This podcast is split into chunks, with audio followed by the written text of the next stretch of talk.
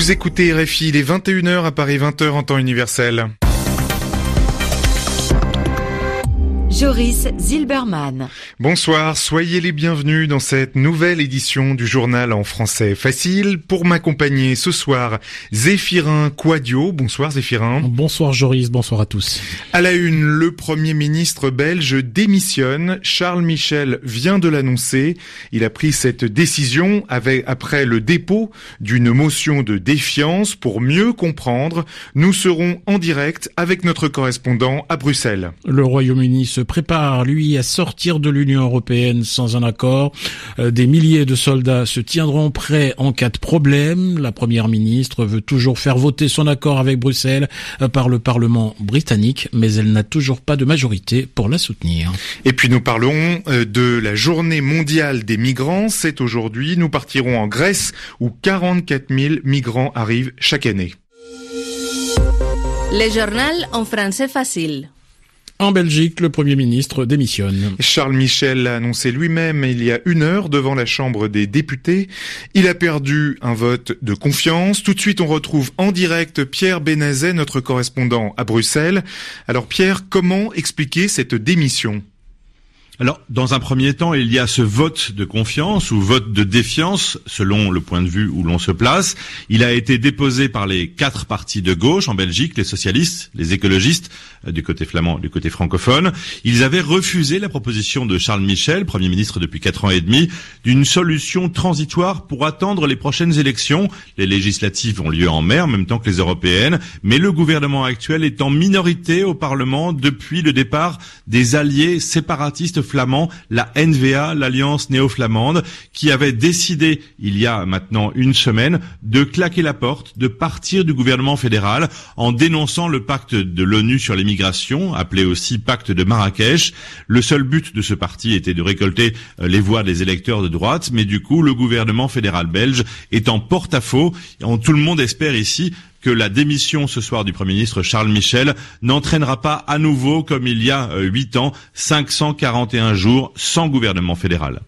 Pierre Benazet en direct de Bruxelles. Le compte à rebours est lancé au Royaume-Uni. Il reste 101 jours avant la date butoir du 29 mars 2019, jour officiel de la sortie du pays de l'Union européenne. Mais Theresa May n'a toujours pas de majorité au Parlement britannique pour soutenir son accord négocié avec Bruxelles. La première ministre a dû reporter le vote à la semaine du 14 janvier. Il est possible que le Royaume-Uni sorte de l'Europe sans aucun accord. Alors pour s'y préparer, Theresa May a réuni ce mardi ses principaux ministres. Près de 3500 soldats seront prêts à intervenir en cas de trouble à l'ordre public.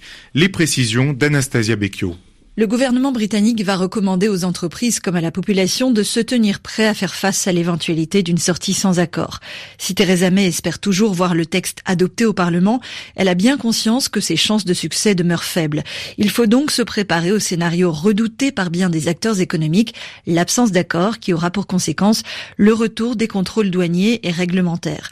La chef du gouvernement a prévenu que le rejet du texte âprement négocié avec l'UE risquait de mettre en péril les emplois, les services et la Son ministre de la Défense a annoncé que 3500 militaires se tiendraient prêts à intervenir si le pays sortait de l'Union européenne sans accord.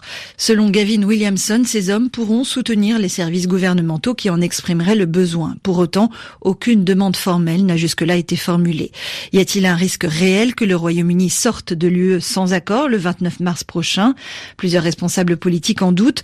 Pour Vince Cable, chef de file des libéraux démocrates, le gouvernement de Theresa May cherche simplement à effrayer les députés, les entreprises et le public. De son côté, le Parti travailliste ne croit pas à un no deal et dénonce un canular politique. En Italie, on respire. Et le gouvernement, le gouvernement pardon, italien est proche d'un accord avec Bruxelles sur son budget 2019.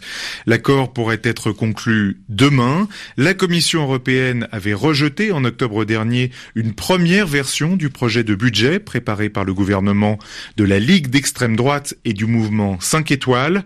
En cause, ce budget dépassait les règles budgétaires budgétaire européenne. Direction Biarritz dans le sud-ouest de la France maintenant.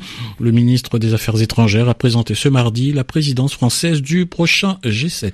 La réunion du groupe des sept plus grands pays industrialisés aura lieu en août prochain dans la cité balnéaire à Biarritz. Donc, Jean-Yves Le Drian, le chef de la diplomatie française, a remplacé au pied levé le président Emmanuel Macron retenu à Paris par la crise des Gilets Comme le président l'avait déjà annoncé fin septembre à la tribune des Nations Unies à New York, la lutte contre les inégalités devra être la priorité de ce G7. Chaque travailleur a le droit à un salaire décent pour le travail qu'il fournit. Aussi, nous estimons qu'il n'est pas acceptable d'accorder des avantages commerciaux aux pays qui violent ce principe et pratiquent le dumping social. De la même manière, nous souhaitons que le G7 obtienne des avancées dans la lutte contre la corruption endémique, les paradis fiscaux et la sous-imposition. La réduction des inégalités passe aussi par les protections sociales essentielles qui doivent être garanties à tous.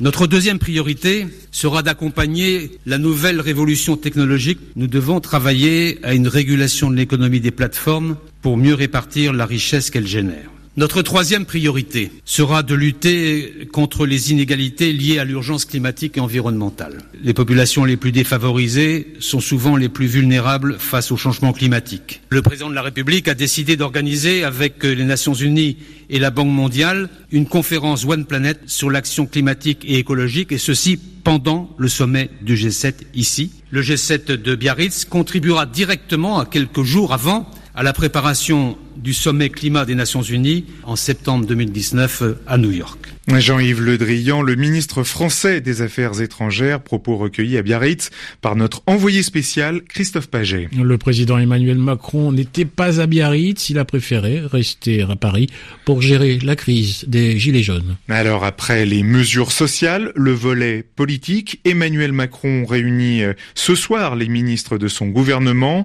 Son objectif, mobiliser tout le monde pour mettre au plus vite sur les rails le grand débat national pour calmer la colère des Gilets jaunes. Cette vaste consultation de trois mois doit démarrer dans les jours qui viennent. Ce débat sera mené par Chantal Joanneau, l'ancienne ministre de Nicolas Sarkozy.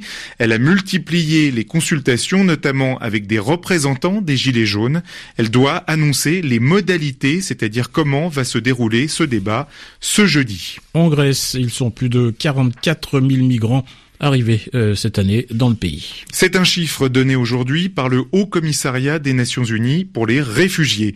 Et ce chiffre, c'est 35% de plus que l'année dernière. Ces migrants sont de plus en plus nombreux à choisir la dangereuse frontière terrestre avec la Turquie pour la journée mondiale des migrants. Je vous rappelle, c'est aujourd'hui. Les autorités grecques ont rassemblé tous les acteurs du secteur au ministère de la Communication. La Grèce attend des avancées claires sur la répartition des réfugiés. À Athènes, Charlotte Stievnar. Dans un discours d'une vingtaine de minutes, le ministre grec de l'immigration a salué l'adoption du pacte mondial sur les réfugiés par les Nations Unies ce lundi. Il doit notamment permettre d'alléger les pressions exercées sur les pays d'accueil. Pour Dimitris Vitsas, c'est seulement un premier pas car il n'est pas juridiquement contraignant. Il nous donne le devoir de poursuivre nos démarches et de procéder à des engagements juridiques en tant qu'État, en tant que communauté et en tant qu'union. Il ne faut pas que ce pacte sur les réfugiés des Nations Unies soit une coquille vide, mais qu'il conduise à des pas concrets. C'est ce qu'attend aussi le Haut Commissariat des Nations Unies pour les réfugiés. Philippe Leclerc, son représentant en Grèce, regrette notamment que les discussions sur le système de répartition des demandeurs d'asile en Europe, dit de Dublin, soient à l'arrêt essentiel que ce progrès se fasse pour que un nombre finalement relativement euh, petit de personnes qui arrivent en Europe puisse être euh, géré de manière responsable et c'est tout à fait possible. Autre étape importante, selon lui, c'est l'aide aux réfugiés qui attendent la fin des hostilités dans des pays proches de celui qu'ils ont fui. Une façon, selon Philippe Leclerc, d'éviter de nouveaux mouvements de population. Charlotte Sievnar, Athènes, RFI. Et on se quitte avec du football en Angleterre. Le Portugais José Mourinho n'est plus l'entraîneur de Manchester United. Le club n'est que sixième du championnat anglais. Mourinho a connu un mauvais début de saison et des relations tendues avec ses dirigeants. Parmi les entraîneurs sans club et capables de remplacer Mourinho, pourquoi pas un certain Zinedine Zidane. C'est la fin de ce journal en français facile. Merci de l'avoir écouté. Merci à Zéphirin Quadio de m'avoir aidé à le présenter. Bonne soirée à tous sur RFI.